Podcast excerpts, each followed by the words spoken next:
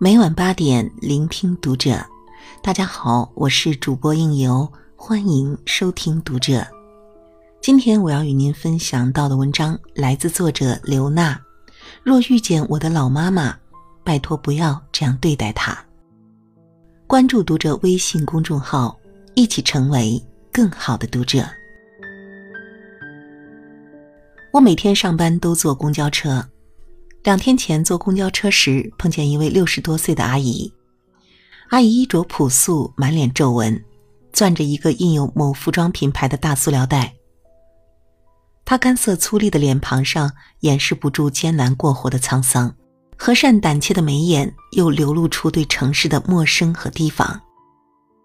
果然，阿姨刚在后门边的座位上坐下不久，就起身拎着袋子走到公交车司机身边说。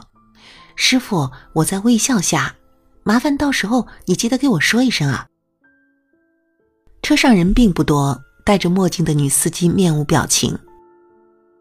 我就坐在靠前门紧挨司机的位置，并没有听见他对阿姨的请求给予回应。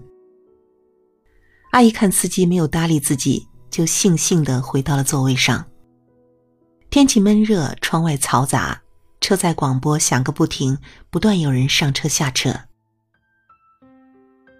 尽管广播里播放着这站的地名，电子屏也提示着下一站的去处，但两三分钟后，阿姨还是再次从座位上站起来，走到公交车司机身边说：“师傅，我到微笑下，麻烦你到时候记得给我说一声啊。”这一次，这位年轻的女公交司机终于应答了，她大声呵斥道。车正开着呢，你来回跑什么？你不要再说了，微笑还早着呢。女司机没有答应到站提醒阿姨的请求，但她愤怒的指责和嫌弃的语气，让原本就窘迫的阿姨把手中的袋子攥得更紧了。阿姨弯着腰，低着头说：“好的，好的，我是来微笑看我女儿的，她住院需要做手术，我不认得字，也不认得路，我怕迷路了。”说完这些，阿姨低着头，红着眼，勾着背，又回到自己座位上去了。那一刻，我有些看不下去了，就用尽量平和的语气对女司机说：“师傅，到卫校站时，麻烦你提醒一下那位阿姨吧，她年纪大了，不认得字，又怕坐过站。”见我说话，坐在我对面的另一位男子也附和道：“就是就是，提醒他一下。还有啊，老太太。”不要再过来问了，车开着来回走动有危险的，司机到时会提醒你的。这时女司机才不好意思的说：“他第一次来说时我就知道了，他非要跑来跑去的问。”一听女司机这么说，阿姨又慌忙道歉道：“都怪我，都怪我，我不认得路，麻烦师傅了。”不知道为何，看着阿姨讨好、自责又谦卑诚恳的模样，我心中竟有种磐石碾压般的苦涩难过。那一刻，我想到了我极少出远门的母亲。十四年前，我刚上班时，母亲来看我。因为路途遥远，她早上五点多就起床了，从乡里倒车到县里。又从县里倒车到市里，最后搭上长途车来到我工作的这座城市。我去车站接住他时，他脸色不太好，眉眼很委屈。我不解地问他怎么了，他一开始什么也不说。直到后来，他才告诉我，他有尿频的毛病，害怕中途上厕所，所以早上起来时连稀饭都不敢喝。就这样走到半路时，他还是忽然就想上厕所了。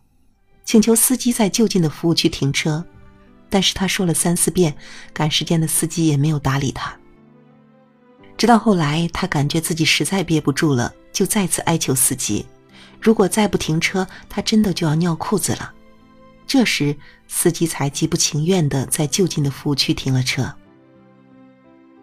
人老了，毛病多，到哪里都给人添麻烦。母亲红着眼自责道。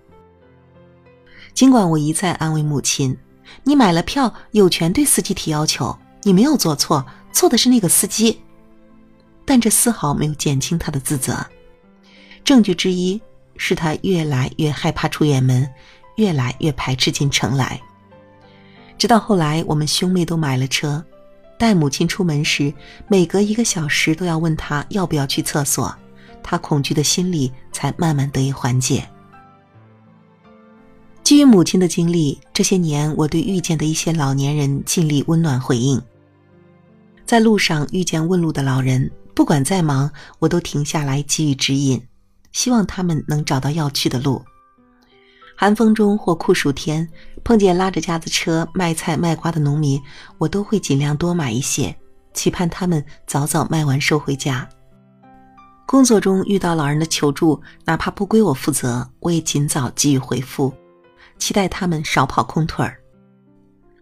有老人来单位找我，聊完天后，我都会把他们送到大门口，目送他们的背影消失在人海中，再上楼。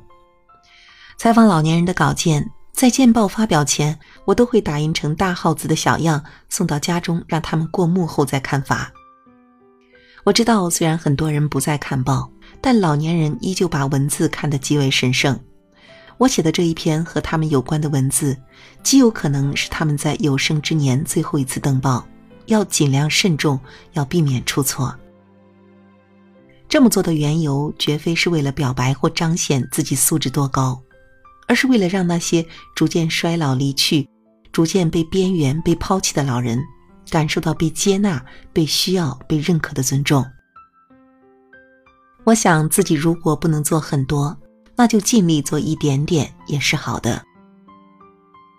善待今天的老人，其实是善待明天的自己，因为我们都有老的时候，都有可能迷路忘事，都有可能动作迟缓、思维僵化。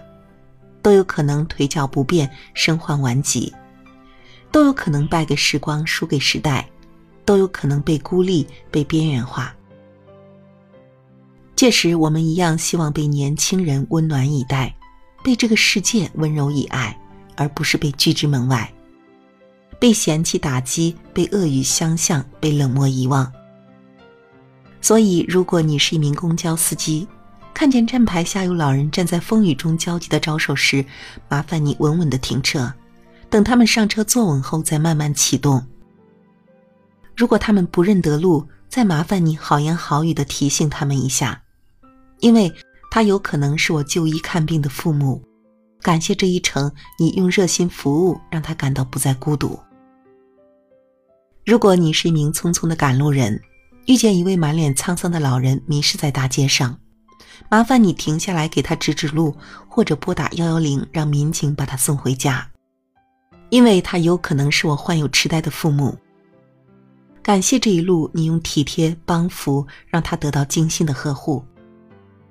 如果你是一名普通的商贩，遇见一位拿着一百元钱买水果的木讷老人，麻烦你把秤给他称足称够，更不要故意找给他假钱，因为他有可能是进城看我的父母。那一百元钱是他忙活了几天的收成。感谢你用这一秤的公平，让他体味到城市的钢筋水泥其实也有温度。如果你是一名正在阅读此文的读者，和我一样远离故土、扎根他乡、孤独打拼、愧对父母，麻烦从此刻起，请你对身边那些切实需要帮助的老人多些体贴、多些耐心、多些爱抚。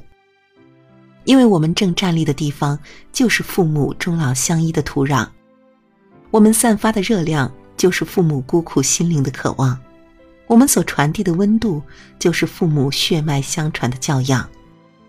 我们做到爱吾老及人之老，才有资格和理由相信，在遥远的故土，也有人像我们一样，正默默的温暖着我们的父母，让他们在一路夕阳中内心柔软。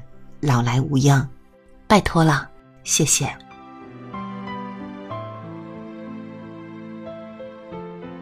好了，今晚的文字就分享到这里，感谢您的守候与聆听。关注读者微信公众号，一起成为更好的读者。我是应由，让我们在下个夜晚不见不散。